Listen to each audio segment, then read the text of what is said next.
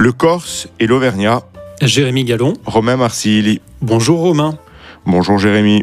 Nous espérons que vous avez passé une agréable semaine. N'hésitez pas à nous envoyer vos remarques à notre email lecorse et l'auvergnat à gmail.com et surtout à laisser vos commentaires sur Apple Podcasts, Spotify ou la plateforme de votre choix. Comme chaque semaine, nous parlerons sur un ton décalé de politique, de géopolitique, de culture et de bien d'autres choses. Au programme de cet épisode, un bilan de mi-mandat du président Joe Biden dans un contexte de tensions particulièrement vives avec la Chine. Mais nous parlerons également de cette révolution que constituent les progrès fulgurants de l'intelligence artificielle, notamment en ce qui concerne l'éducation et les débats que cela génère. Et comme de coutume, nous terminerons par nos coups de cœur qui nous feront parler cette semaine de deux grands esprits français, un philosophe majeur qu'on ne reconnaît plus, Bergson, ainsi qu'un grand écrivain, Michel Déon. Jérémy, l'actualité française et internationale étant chargée, nous n'avions pas pu en parler, mais fin janvier marquait la mi-mandat du président Joe Biden. Et nous voulons faire un bilan de l'action de ce président qui marque peut-être moins les opinions publiques mondiales que ses deux prédécesseurs, qui n'exercent ni la même fascination, ni la même répulsion, mais qui néanmoins est un président important, parce qu'un président par gros temps. Mais juste avant qu'on rentre dans le détail de cet état des lieux de mi-mandat du président Biden, arrêtons-nous peut-être deux secondes sur le, cadeau que lui a envoyé la Chine pour cet anniversaire, que lui aurait envoyé la Chine pour cet anniversaire, ce fameux ballon qui a survolé les États-Unis pendant plusieurs jours avant d'être abattu au large de la Caroline du Nord. Oui, alors effectivement, tu, mentionnes cet incident diplomatique. Alors il est encore difficile d'en d'en tirer des, conclusions. Mais ce qui est étonnant, c'est que ça, ça s'inscrit dans une période où on anticipait plutôt un réchauffement des relations diplomatiques, puisque notamment à Davos, le représentant euh, économique de la Chine avait annoncé que la Chine était de retour. On avait eu euh, ces dernières semaines un allègement de la politique euh, anti-Covid en Chine. On avait eu euh, le sentiment que le régime de Xi Jinping était un petit peu plus ouvert. Il y avait eu d'ailleurs toute une série de commentaires, alors peut-être qui anticipaient trop ce que pourrait être l'ouverture chinoise. Et puis surtout, il devait y avoir une visite diplomatique euh, d'Anthony Blinken, le secrétaire d'État américain en Chine, pour justement voir sur quel, dans quel domaine une coopération pouvait, pouvait repartir. Cette visite a été annulée liée à cet incident. Je pense qu'il y avait aussi la volonté de Blinken, et ça il faut le souligner, de faire en sorte que cette visite soit vraiment productive. Il savait très bien que s'il allait à Pékin dans ce contexte, toute la visite serait centrée sur cet incident diplomatique. Et donc je pense qu'il y a, il faut voir ça peut-être de manière positive, la volonté côté américain mais aussi côté chinois de finalement bâtir un agenda plus positif. Et c'est en ce sens que la visite a Mais Joe Biden n'a pas la, ne crée pas les mêmes polémiques ou ne crée pas la même admiration que respectivement ses prédécesseurs Trump et Obama. Pourtant, euh, c'est un président important sur la scène internationale. C'est d'ailleurs un phénomène qu'on retrouve assez souvent depuis, la, en tout cas, la, Deuxième Guerre mondiale. C'est parfois lorsque les présidents américains, à leur élection, sont les plus sous-estimés, qu'ils ont une œuvre internationale et même nationale forte. On pense à Nixon, qui était caricaturé, mais qui a été un, très grand président sur la scène internationale, notamment euh, grâce euh, à l'influence de ton ami Kissinger. Mais on peut aussi parler de Reagan, qui était très discrédité, euh, moqué, un acteur de série B, mais qui, euh, durant ses deux mandats, a eu une œuvre géopolitique absolument considérable. Et on retrouve finalement, de manière un peu différente, la même mécanique avec Biden, qui lui était davantage discrédité par son âge. Il arrive vieux au pouvoir, le plus vieux président jamais élu à moitié gaga ou sénile selon ses détracteurs. Et finalement, on a l'impression, en tout cas vu d'Europe, qu'il représente un retour d'une puissance américaine sur la scène internationale assez marquée. Oui, tu as, tout à fait raison. C'est vrai que Joe Biden, il, n'a pas le charisme d'Obama, il n'a pas le charme politique d'un Bill Clinton.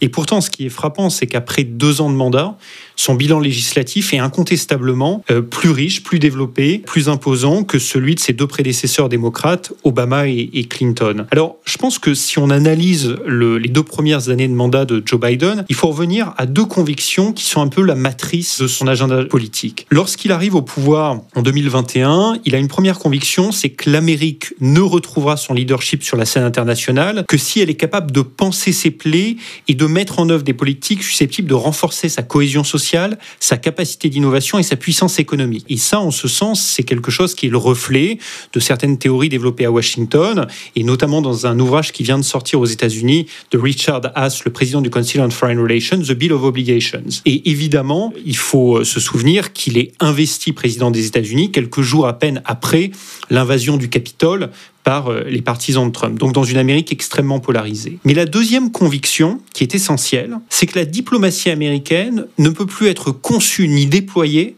sans prendre en compte ses conséquences sur le plan intérieur, notamment pour les classes moyennes. Et ça, c'est fondamental, parce qu'en 2016, les démocrates perdent et ils comprennent à ce moment-là qu'ils ont déployé une politique, notamment des accords de libre-échange, etc., qui ont peut-être enrichi l'Amérique dans sa totalité, mais ont eu des conséquences absolument désastreuses pour des pans entiers de la société américaine, notamment la classe ouvrière, la classe populaire. Et il est intéressant de noter que l'actuel conseiller à la sécurité nationale de Biden, Jake Sullivan, donc c'est-à-dire son principal conseiller diplomatique à la Maison Blanche, avait écrit un rapport il y a quelques années comment réconcilier les classes moyennes et la politique étrangère. Et donc ça, c'est ces deux convictions qui vont nourrir son, son agenda. Et puis ensuite, Biden va avoir un certain nombre de priorités. Premièrement, réduire les fractures sociales.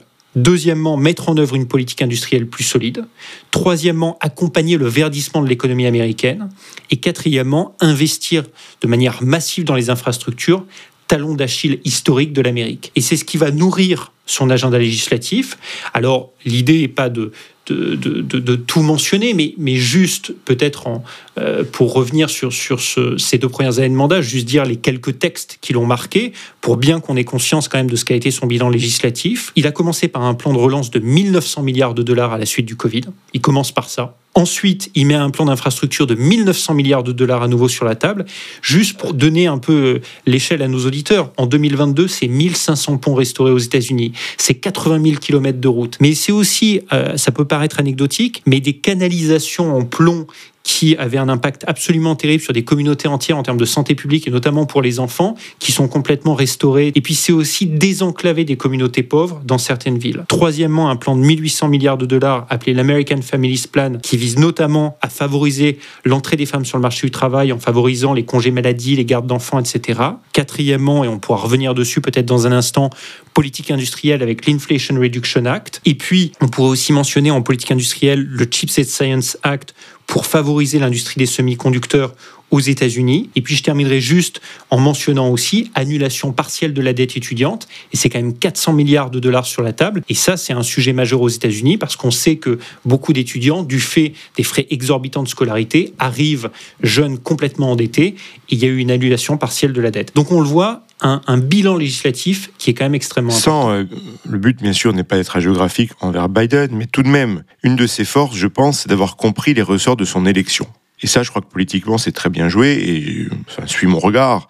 C'est pas le cas dans tous les pays euh, où parfois on croit que parce qu'on a été eu dans certaines conditions, on a le droit de tout imposer, y compris en force. Je crois que Biden a vraiment tiré les conséquences euh, de l'état politique du pays lorsqu'il est arrivé, des divisions profondes, et il a constitué un point d'équilibre nécessaire et indispensable entre une frange du Parti républicain partie dans un certain délire, euh, en rupture avec l'esprit euh, libéral de ce, de ce parti pourtant euh, plus que très respectable, et une frange du Parti démocrate, parti également très loin à l'extrême gauche, dans des euh, délires wokistes, là aussi en contradiction avec l'identité profonde du Parti démocrate historiquement. Donc il a réussi à constituer ce point d'équilibre. Il a quand même réussi également, même s'il a en partie perdu, certes, les élections de mi-mandat, mais il a plus que limité la casse, ce qui va un peu l'entraver durant les deux dernières années de son mandat, mais tout de même ne pas l'empêcher totalement, comme c'est arrivé euh, dans le passé à d'autres présidents. Donc il va quand même continuer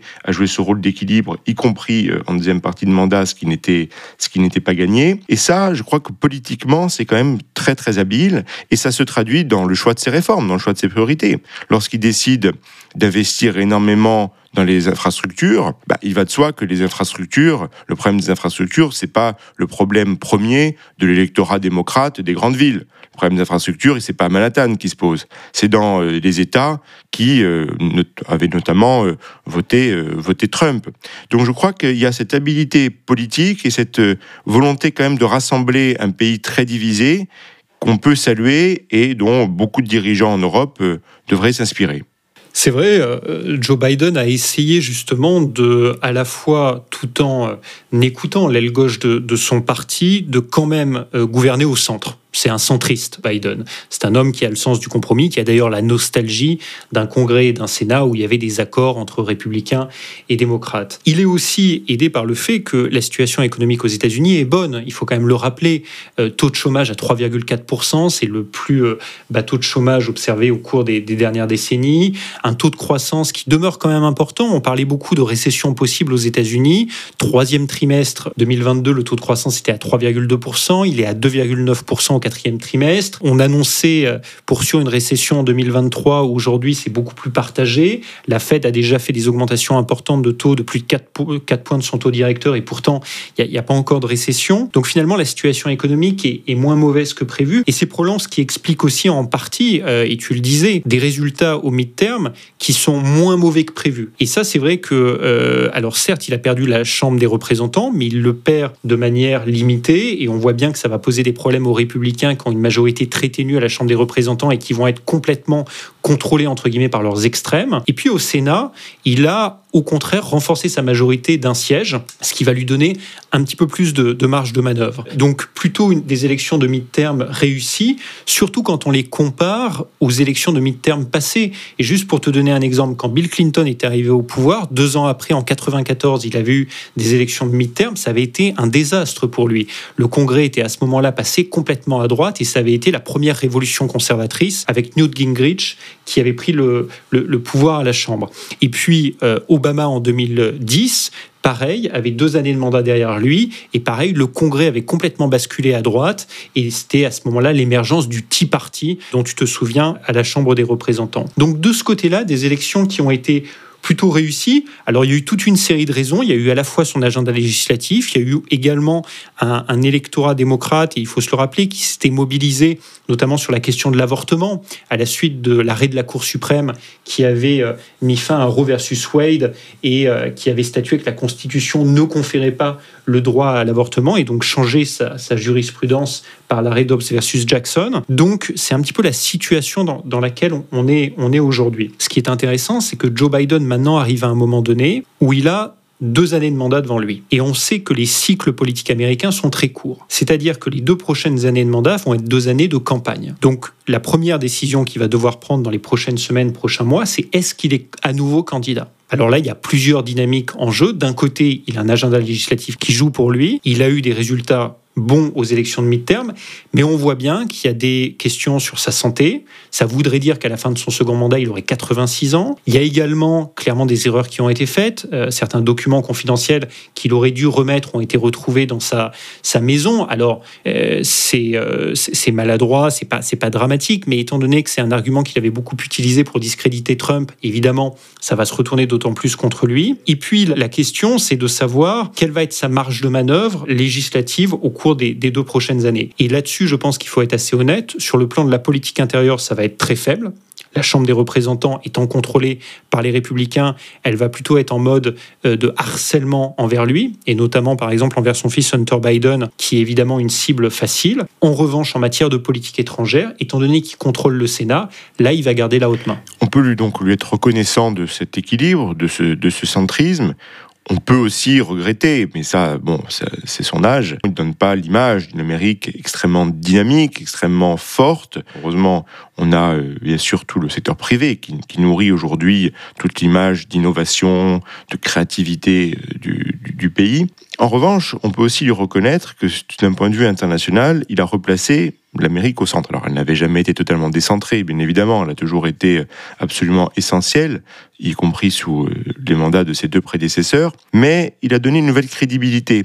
Sous Obama, je, on en avait d'ailleurs parlé avec le, président, euh, le président François Hollande, l'épisode syrien avec ce fameux, cette fameuse ligne rouge qu'il ne fallait pas franchir, qui a quand même été franchie par Bachar el-Assad, ce qui a donné lieu à très peu de conséquences, avait quand même affaibli de manière indiscutable la position américaine. Sous Donald Trump, c'est un peu différent et je serais un peu plus nuancé. La personnalité de Donald Trump, très euh, fantasque, clivante, on va pas revenir dessus, a quand même pas mal discrédité l'image américaine, mais si on regarde bien dans le détail, beaucoup d'éléments positifs avaient eu lieu d'un point de vue diplomatique sous, Donald Trump.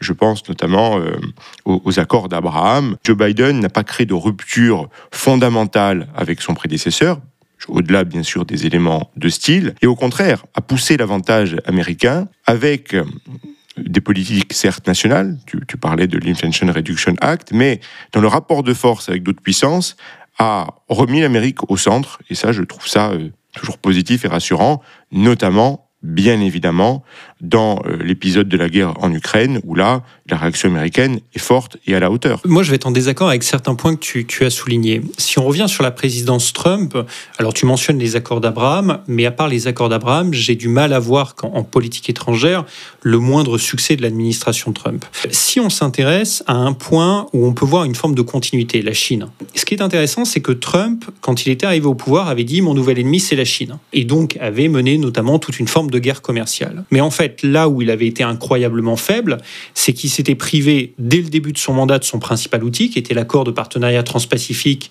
qui était cet accord commercial qui, devait, qui avait été élaboré par Obama et qui devait permettre en fait de contenir la Chine à travers une forme d'alliance avec les autres puissances asiatiques.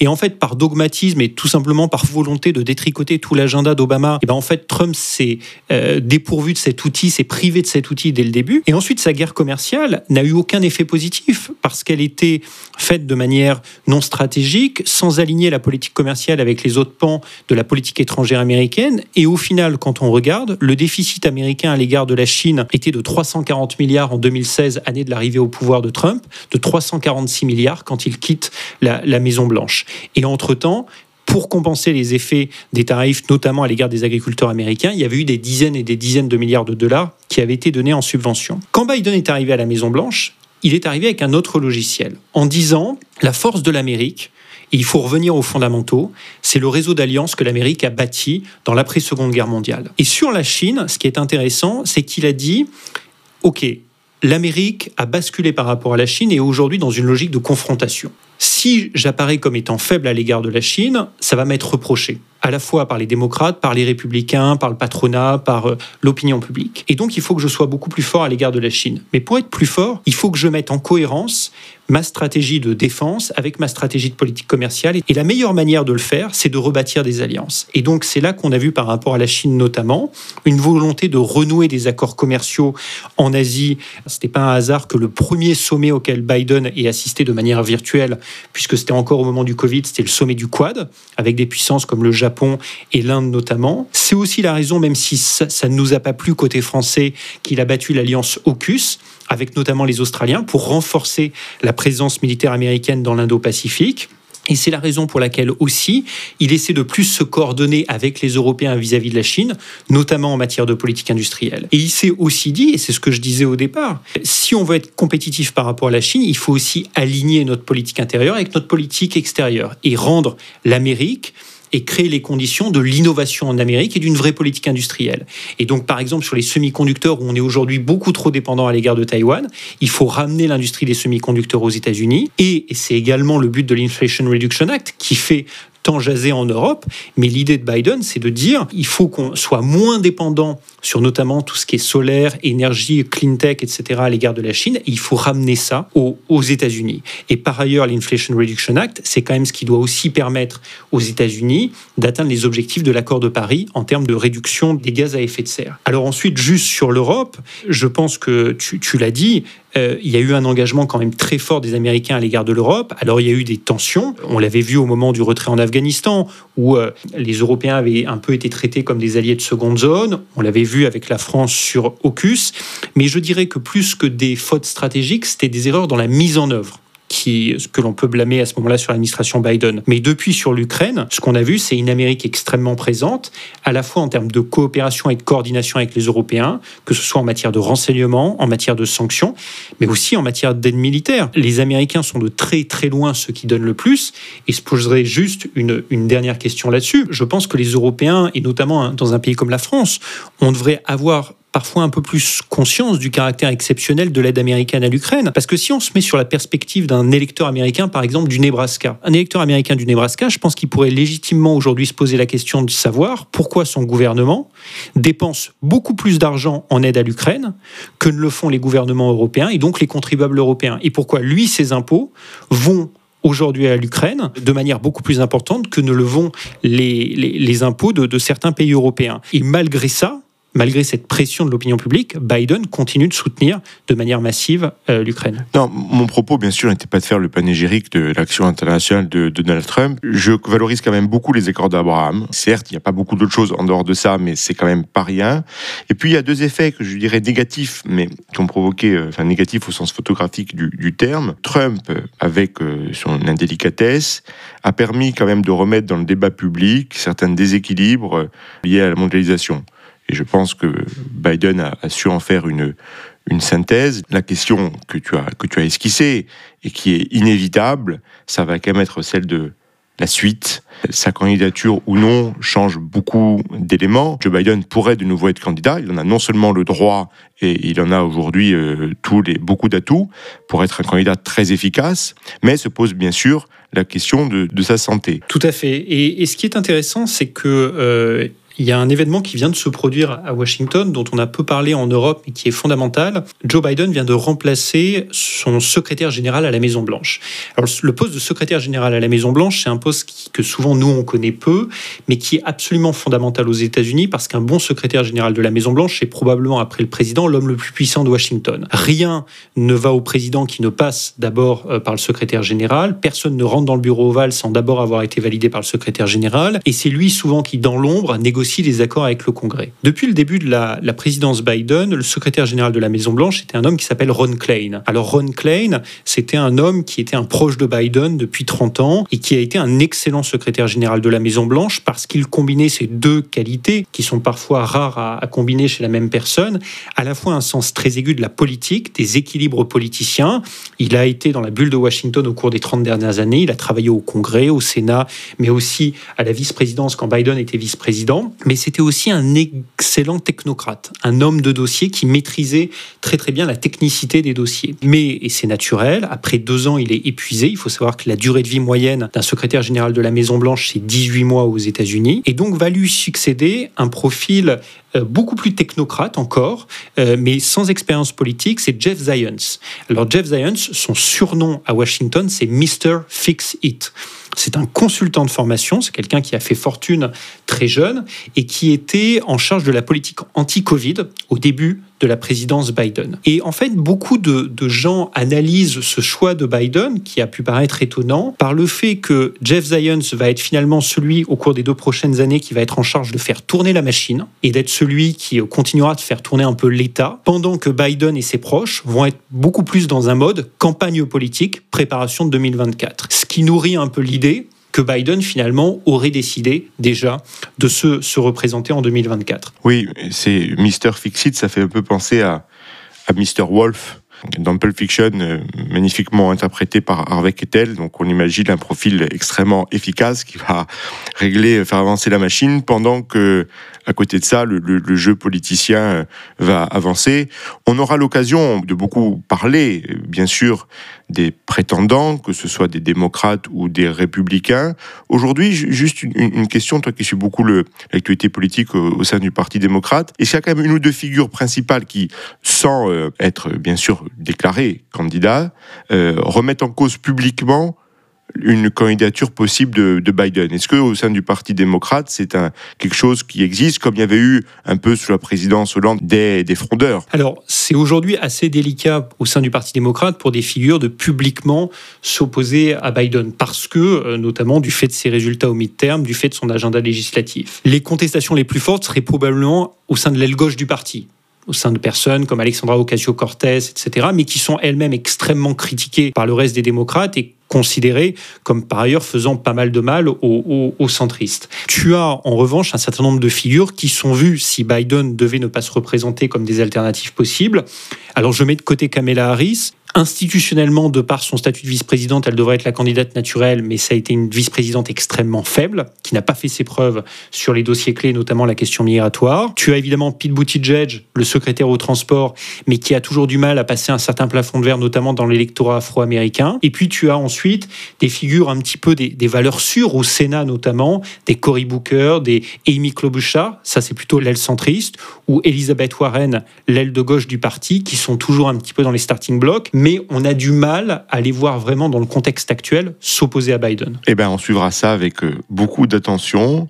On a parlé euh, rapidement d'innovation durant cette discussion sur les États-Unis. Mais à propos d'innovation, nous, discutons ensemble de beaucoup de sujets géopolitiques qui bouleversent l'ordre du monde, mais nous n'avons pas encore parlé de la révolution technologique qui s'est révélée au semestre dernier et qui, plus que changer le monde, à mon avis, peut changer tout simplement l'humanité. Et je parle là de la démocratisation, enfin de l'évolution de l'intelligence artificielle avec des, outils comme, comme ChatGPT. Je voulais qu'on en parle un peu ensemble aujourd'hui.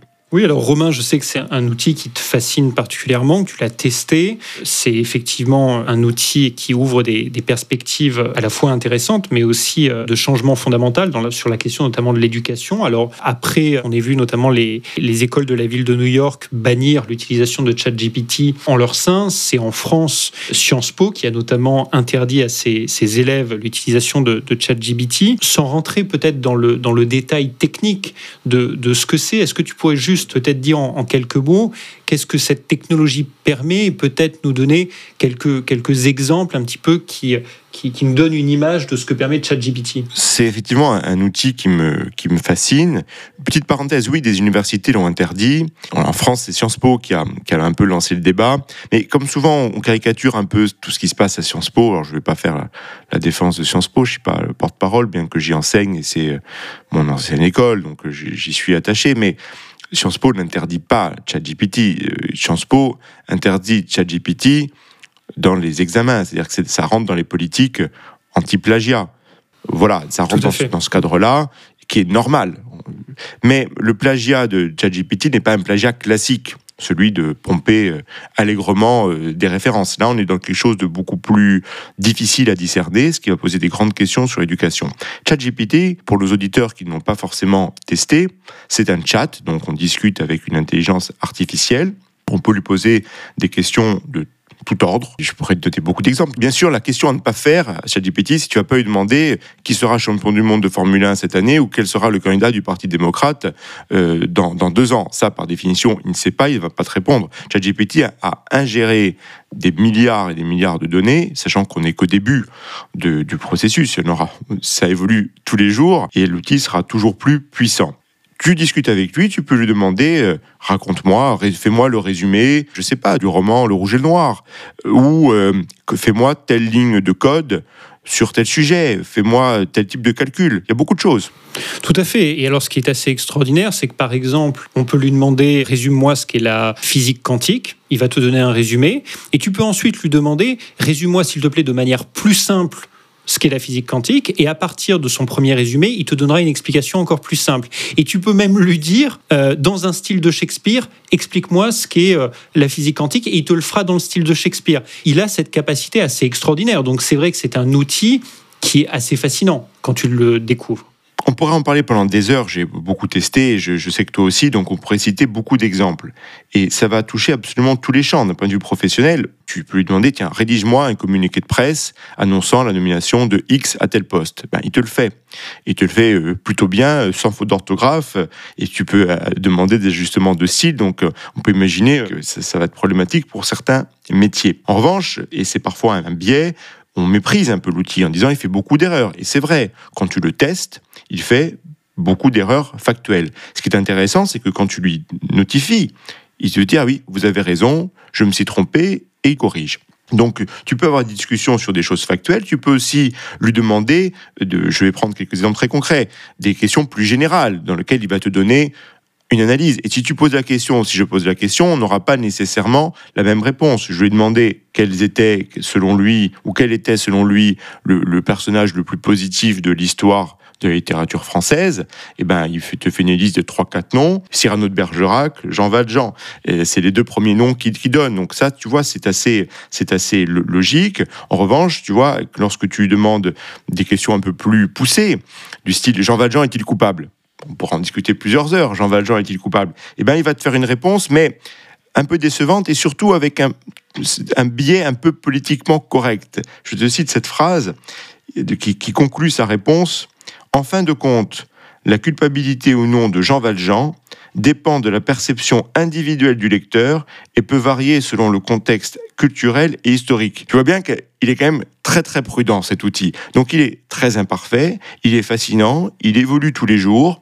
Parfois, il te rassure sur la supériorité infinie actuellement de l'intelligence humaine quand tu vois les erreurs factuelles qu'il commet. Mais attention, sa puissance évolue de manière exponentielle et je crois qu'on ne se rend pas vraiment compte le dynamique que ça va constituer pour un nombre infini de secteurs, à commencer par celui qui nous tient beaucoup à cœur, l'éducation. Alors effectivement, tu le dis, il y a eu beaucoup, beaucoup de papiers, d'analyses au cours des, dernières semaines sur la question du rapport entre ce, nouvel outil d'intelligence artificielle et son rapport à, l'éducation, la manière dont il va être utilisé par les institutions d'enseignement, etc. Juste quelques commentaires. Je pense que au-delà des opinions des uns et des autres, tout le monde s'accorde pour dire que c'est aujourd'hui probablement la fin des devoirs faits à la maison. Aujourd'hui, ça sera extrêmement difficile de détecter si un, étudiant a fait son devoir à la maison sur, sur ChatGPT. Donc tout le monde s'accorde à dire ça. En revanche, moi je suis un petit peu surpris sur le fait qu'on n'ait pas plus réfléchi depuis plus longtemps au rapport entre l'éducation et l'intelligence artificielle. Parce que c'est une révolution qu'on voit arriver quand même depuis maintenant quelques années. Et on sait que ça va ouvrir des réflexions majeures sur notamment tout simplement qu'est-ce que l'éducation aujourd'hui? Et on comprend bien qu'avec le développement de ces outils, mais aussi d'autres outils qui ont été développés par les nouvelles technologies au cours des 10-15 dernières années, c'est probablement plus nécessairement un enseignement qui est basé sur l'accumulation d'informations, sur l'accumulation de l'apprentissage par cœur de données et de données qui doit être la mission principale de l'éducation. C'est plus comment l'éducation doit nourrir la, créativité, mais aussi la capacité d'analyse justement de l'information, notre rapport à euh, ce qui est euh, à, la donnée, euh, notre rapport à, un sens critique sur l'information. Et c'est probablement ça qu'on n'a pas assez travaillé au cours des dernières années. Et on le voit pas simplement avec ChatGPT, on le voit aussi avec les, les réseaux sociaux. Je pense qu'il y a toute une réflexion qu'on doit absolument mener de manière beaucoup plus profonde sur euh, bah, aujourd'hui euh, quelles doivent être vraiment, quelles doivent être les priorités du champ éducatif. Juste, je mettrai une nuance à ça. Moi, je ne fais pas partie des gens qui pensent que parce que ChatGPT ou euh, d'autres technologies peuvent te donner accès à certaines informations, tu ne dois pas pour autant avoir un apprentissage, par exemple, de certaines dates clés, parce que je pense qu'il demeure quand même très important pour structurer un individu, un citoyen. Sur la fin des devoirs à la maison, je suis à la fois d'accord et je, soulèverai un autre point. Peut-être que effectivement les devoirs notés à la maison vont être beaucoup plus difficiles à évaluer. Parce que là, l'enjeu, ce n'est pas tant du, le plagiat. Comme tu, j'ai cité, la manière d'écrire de ChatGPT est un peu stéréotypée. Il y a encore des erreurs.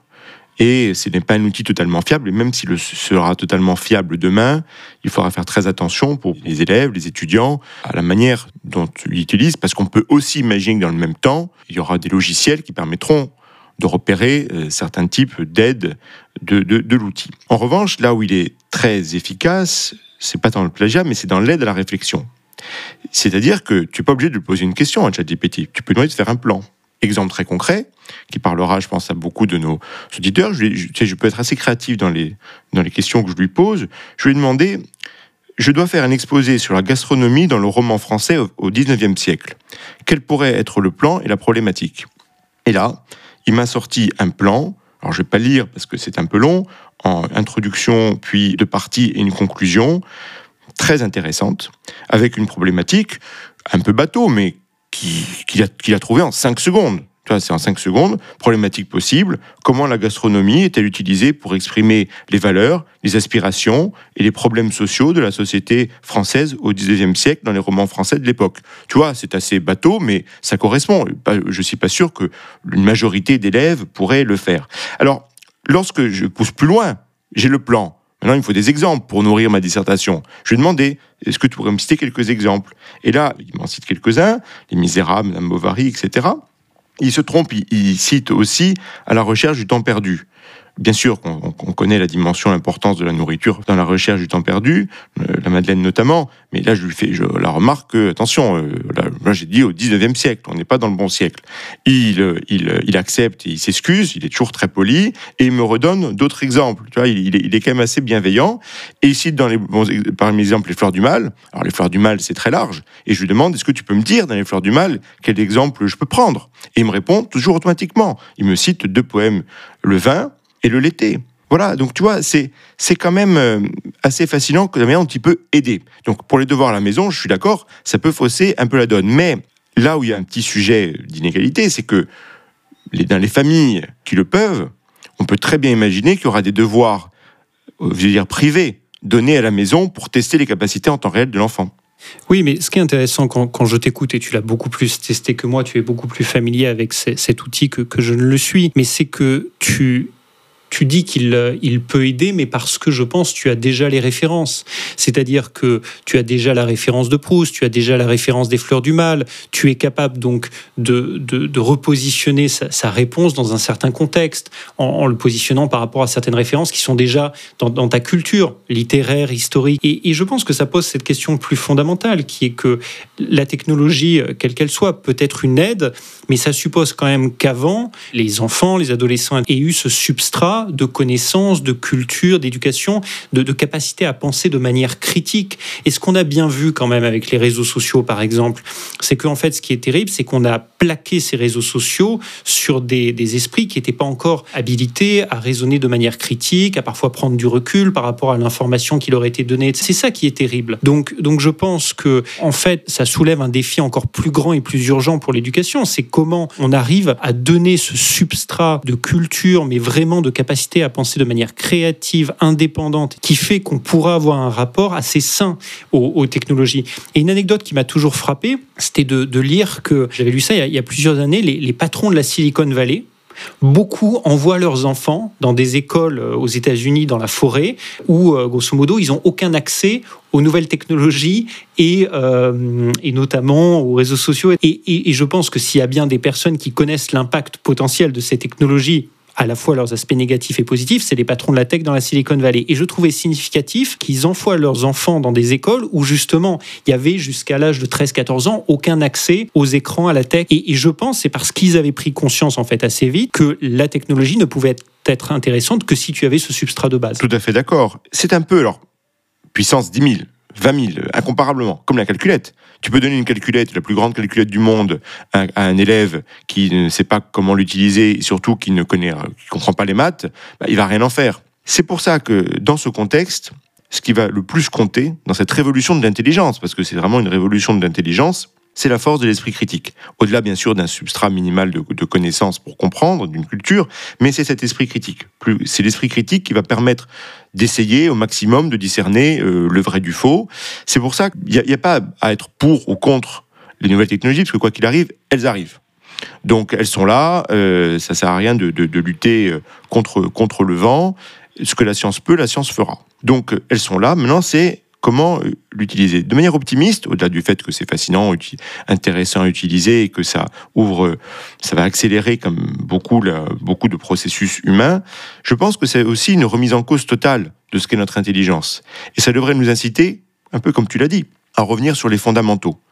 L'esprit critique, le discernement, les sciences, en l'occurrence les maths. en France, on n'en a pas assez parlé, mais nous sommes les derniers en Europe au niveau mathématique. pour un pays comme la France, ça devrait être un sujet matin, midi et soir sur le devant de l'agenda médiatique et politique. Je crois qu'il faut également réhabiliter les lettres, le latin, le grec. Alors ça veut paraître comme ça extrêmement élitiste, mais c'est la seule manière de sauver l'éducation. C'est aujourd'hui ce défi que nous impose ChatGPT, c'est une occasion extraordinaire de, repenser ça partout dans le monde. Et je crois particulièrement en France, où ce n'est pas pour noircir le tableau, je crois qu'on ne se rend pas compte de l'état déplorable dans lequel l'éducation aujourd'hui est. Et, juste euh, un, un, commentaire par rapport à ce que tu viens de dire, je pense que quand tu veux réhabiliter les différentes disciplines, et auxquelles j'ajouterai également l'histoire, je ne pense pas du tout que ce soit élitiste dans le mauvais sens du terme. Je pense au contraire que c'est faire preuve d'équité. Parce que, à mon avis, quand tu baisses les exigences en termes d'éducation, les principales victimes, ce sont les enfants des classes euh, populaires, paupérisées, qui n'ont pas accès à ce capital éducatif, culturel, social chez eux, et qui donc, en fait, euh, ont besoin de l'école de la République pour pouvoir les élever, pour pouvoir leur donner ce corpus. Les enfants de milieux privilégiés, euh, eux, ils auront toujours la capacité de compenser par leur environnement familial. Et donc, je pense qu'en fait, plus tu as une école qui augmente son niveau d'exigence sur les fondamentaux, plus tu peux permettre derrière d'avoir une méritocratie, un ascenseur social. Et je crois que là où l'école de la République s'est prolonge, je pense, trahi un peu au cours des dernières années, c'est que en baissant le niveau d'exigence, elle a finalement euh, trahi sa promesse d'ascension républicaine. Au fond, c'est quand même ce que doit être le cœur du pacte social. Donc là, il y a quelque chose d'absolument fondamental. Romain, c'est l'heure de nos coups de cœur, et aujourd'hui, tu voulais parler d'une biographie d'un philosophe que tu estimes un peu trop oublié, Henri Bergson. Oui, il y a un mystère, Henri Bergson, philosophe qui est né en 1859, mort en 1941, sans doute un des plus grands esprits français, un des plus grands philosophes de l'histoire. Pour Aron, il est le plus français des philosophes. Pour Emmanuel Lévinas, au banquet éternel de Platon, de Descartes, de Spinoza, de Kant, il, donc Bergson, s'asseyait en père. Donc c'est quand même des sacrées références. Son parcours est absolument exceptionnel. Je ne vais pas le faire en entier. Premier prix du concours général en mathématiques, normalien, deuxième agrégation de philosophie, élu en 1914 à l'Académie française, philosophe le plus influent de son époque au niveau mondial, premier président de la Commission internationale de coopération intellectuelle qui deviendra plus tard l'UNESCO, prix Nobel de littérature en 1927. Nous sommes donc là face à un des plus grands génies français, un esprit aussi bien scientifique que littéraire, philosophique et mystique, un génie impressionnant, presque effrayant, qui fait penser à Pascal. Et pourtant, Bergson est relativement oublié aujourd'hui. Pour beaucoup, les figures tutélaires de la philosophie française du XXe siècle sont des Sartre, des Derrida, des Foucault. Bergson est relativement peu étudié. Je ne sais pas si toi aussi on t'avait donné à, lire euh, Le Rire en prépa, mais il n'était pas forcément au programme. Alors, pour moi, le, Rire, je t'avoue, m'était un peu tombé des mains, mais en revanche, j'avais été très très marqué par les deux sources de la morale et, de la religion, le dernier grand livre de Bergson, parce que c'était la première fois que je voyais dans la philosophie une sorte de mysticisme et je n'avais pas encore lu Pascal. Donc c'est un mystère, cette, cet écart gigantesque entre la renommée à son époque d'un grand philosophe et aujourd'hui son, son relatif euh, oubli. Et c'est justement un des, un des ressorts de cette biographie écrite par un avocat. Il fallait un avocat peut-être pour défendre le cas Bergson, Michel Laval, dans une biographie qui s'appelle Il est 5 heures, le cours est terminé. Et c'est le, le, titre est donné par les derniers mots prononcés par Bergson avant de mourir. C'est les derniers mots qu'il aurait prononcés. Donc juste quelques pistes, sans rentrer dans le détail de la pensée de Bergson. Le livre est très euh, assez court, passionnant à lire. Tout d'abord, Bergson n'est pas un philosophe de système. Il rejette Hegel comme Marx. Il est très méfiant envers le positivisme et le scientisme, ce qui, entre parenthèses, le rend encore plus intéressant à lire aujourd'hui dans le contexte de notre discussion. Et on sait combien la philosophie universitaire française, depuis l'après-guerre surtout, aime les grands systèmes, les idéologies. Il valait mieux avoir tort avec Sartre que raison avec Aron et toutes ces bêtises-là. Donc il a été rejeté par, par ces idéologues. Ensuite, on peut penser que l'exemplarité de Bergson de, son, de son parcours fait en comparaison honte à tous ses successeurs qui ont voulu l'oublier. Bergson, il représente l'exemple même de l'assimilation brillante. C'est le plus français des philosophes. J'ai cité cette phrase de Haron. Il était né euh, de parents juifs polonais et britanniques que le hasard avait mené à Paris et qui vont le laisser seul très jeune dans le 9e arrondissement, eux les parents étant repartis à Londres. Et là, donc euh, Bergson étudiait au lycée qui s'appelle aujourd'hui le lycée Condorcet.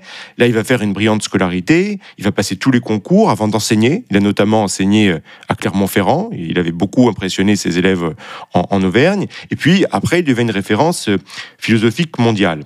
Et dans les temps relativistes aujourd'hui et puis post post deuxième guerre mondiale, qui considèrent aussi l'assimilation comme une violence, on comprend euh, comptait ce parcours. Et puis aussi, et là je rejoins un point géopolitique qui t'intéressera, il représente un modèle d'engagement. Et c'est et vraiment un engagement euh, positif. Alors Bergson, c'est pas le philosophe engagé qui prenait la parole sur tous les sujets venus. À l'inverse de Sartre, il n'a pas déclaré que tout anticommuniste est un chien. Il n'a pas soutenu tous les totalitarismes sanguinaires possibles. Il ne s'est pas tromper sur tout. Donc on en veut peut-être pour ça, mais son engagement était plus modeste. Pendant la Première Guerre mondiale, fort de son aura intellectuelle totale, il a beaucoup œuvré auprès du président Wilson pour que les, États-Unis s'engagent dans la guerre. Bon, ça c'est autre chose que les délires maoïstes de Sartre. Et puis après, la victoire sur l'Allemagne, ses travaux ont beaucoup inspiré la création de la Société des Nations. Il a pris la présidence de ce qu'allait devenir l'UNESCO.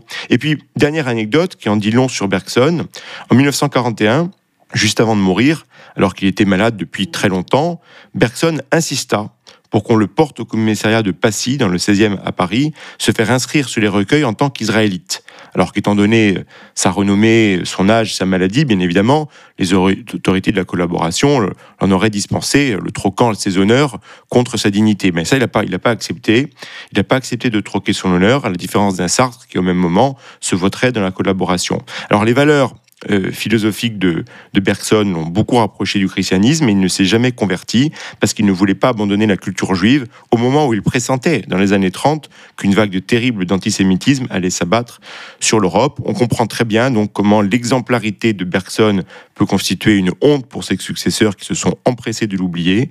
Et heureusement, cette biographie constitue à rappeler son génie et à donner les grandes lignes de sa pensée qui est lumineuse mais relativement accessible. Jérémy, tu voulais aussi parler d'un autre grand esprit français, très grand styliste, très grand écrivain, Michel Déon. Oui, cette semaine, je souhaite rendre hommage à cet écrivain un peu oublié qui nous a quittés en 2016 à l'âge de 97 ans. Alors, il est dur de parler de, Michel Déon tant sa vie et son œuvre furent riches, mais au cours des, dernières semaines, j'ai été amené pour différentes raisons à m'intéresser beaucoup à l'Irlande, qui est un pays qui m'a toujours fasciné, et, en fait, à travers ce pays, je suis revenu à Déon, puisque Michel Déon y a passé les 40 dernières années de sa vie dans une petite maison à Taïnar, à 40 km à l'est de Galway, aux, portes du Connemara. Michel Déon, c'est quelqu'un qui, euh, né en 1919, est orphelin de père assez jeune, et à l'âge de 14 ans, on est en 34, en février 34, il est dans la cour du lycée Janson de Sailly, il y a un, de ses camarades, François Perrier, qui va devenir un grand comédien, qui va le voir et qui lui dit, euh, écoute, faudrait qu'on s'inscrive à l'Action française. Et en fait, dans l'action française, il va retrouver une nouvelle famille. Alors, il ne sait pas trop ce que c'est quand il, quand il s'y engage. En 40, il est, euh, il est mobilisé. Euh, il va connaître la débâcle française. C'est, il écrira une honte dont, dont on ne se remet pas. Il sera très marqué par la, par la défaite française en 40. En 42, il est à Lyon. Il rejoint l'action française comme secrétaire de, de rédaction, où il connaît bien la figure de Maurras, qui déjà à ce moment-là a, perdu sa béquille intellectuelle, qui était Jacques Bainville, et, se retrouve à soutenir Vichy. Et puis, dans l'après-seconde guerre mondiale, Michel Déon va rejoindre alors un, mouvement qui nous est très sympathique. Je crois que nos auditeurs ont compris que Sartre n'est peut-être pas notre plus grand ami. Et il y avait un, mouvement d'écrivains qui s'appelait les Hussards, qui, euh, qui réunissait des figures que nous aimons beaucoup Roger Nimier, Jacques Laurent, Antoine Blondin. Euh, Michel Déon disait de Blondin que c'était comme un frère pour lui. Et donc, Déon formait ce, ce mouvement d'écrivains qui s'opposait clairement au diktat intellectuel de la tribu sartrienne des, temps modernes. Et Déon avait fait le choix de l'écriture car, comme il l'écrivait, on ne parle en sécurité qu'à soi ou à une feuille blanche. Et il faut s'imaginer dans, un petit appartement de Paris non chauffé de, de l'après-seconde guerre mondiale, Blondin écrire le manuscrit de l'Europe buissonnière pendant que dans la pièce à côté, Déon euh, écrit aussi ses, premiers ouvrages. Mais Déon, c'est quelqu'un, et alors ça, ça, ça, ça, touche une fibre en moi, qui, qui, est, euh, qui n'aimait peut-être pas toujours la, modernité, qui était quelqu'un qui rejetait euh, la laideur euh, qu'il associait à une certaine forme de modernité. Et donc assez vite, il va aller s'échapper. Il va s'échapper où? Dans cette région qui était chère, Romain, celle de la Méditerranée. Il va d'abord partir en Italie, il va sillonner Bologne, etc. Il en gardera de très beaux textes. Il va aller aussi beaucoup en Espagne. Il était très ami avec Dali. Il va aller au Portugal, à Sintra, que lui avait fait découvrir Jacques Chardon, un de ses pères spirituels avec Paul Morand. Et puis ensuite, il va s'installer pendant 28 ans à Spetsaï, cette petite île des îles, des îles Saroniques en, Grèce, où il va vivre avec sa femme. Il va en tirer deux, deux beaux livres, Le balcon de Spetsaï et Le rendez-vous de Patmos. Et en fait, ce qui est intéressant, c'est que Déon vivait vraiment avec les gens. Euh, comme il l'écrivait, il disait J'ai surtout vécu la Grèce quotidienne, celle qui vit, mange, boit, chante, danse, peine, souffre et un jour meurt, passant du rire aux larmes aussi vite qu'elle passe des larmes au rire. Il y vit parmi des pêcheurs, des conteurs, des tenanciers de bar. Il apprend même le grec. Mais lorsque la, Grèce devient prise par le tourisme de masse et la bétonisation, il décide de partir sur cette autre île où il espère retrouver, se rapprocher de la nature, l'Irlande, où il passera les 40 dernières années de sa vie. Et il y écrira probablement ses deux romans les plus connus, Les poneys sauvages, en 1970, une fresque magnifique où on retrouve l'histoire de, de, quatre hommes, quatre amis. Euh, ça nous amène des années 30 aux années 60 et à travers la Seconde Guerre mondiale, le massacre de Katyn sur lequel on avait très peu écrit à l'époque, la guerre d'Algérie. Et puis il y a cette idée de fraternité qui est présente dans toute son écriture et cette très belle phrase Nous avons tous été les combattants et les dupes de quelque chose. Et puis en 73, un Taximov qui se, qui se déroule en Irlande et qui sera adapté dans un très beau film avec notamment Charlotte Rampling, euh, femme toujours superbe, mais qui alors là était magnifique dans sa jeunesse. Et puis, et puis Philippe Noiret. Alors, Michel Déon rentre à l'Académie française en, en 78, mais, pour beaucoup, ça sera toujours un peu une figure sulfureuse parce que vu comme un écrivain de droite du fait de son passé. D'abord, Michel Déon, c'est quelqu'un qui avait des amitiés euh, de droite et de gauche, euh, peu importe. Il était huitième fauteuil de l'Académie française. Ça sera Daniel Rondeau qui lui succédera, figure de la gauche prolétarienne. Au début, Yves Boisset, qui avait adapté au cinéma son roman Un taxi mauve, était un euh, réalisateur communiste et ça l'empêchait pas d'avoir une amitié très profonde avec Michel Déon. Donc c'était quelqu'un qui était très ouvert. Et puis, ce qui est certain, c'est que, à mon avis, il y a des hommes de droite, des hommes de gauche, mais je ne sais pas ce que ça veut dire, moi, un écrivain de droite. Je pense qu'il y a euh, des écrivains médiocres, il y a de grands écrivains. Un point, c'est tout. Et eh bien, Déon faisait clairement partie de la seconde catégorie, celle des grands écrivains. On est bien que sur une île, du moment que l'île ne s'appelle pas Sainte-Hélène. En tout cas, merci beaucoup, Jérémy. Merci à nos éditeurs de nous avoir écoutés. Bonne semaine à tous et à la semaine prochaine pour de nouvelles discussions. À la semaine prochaine.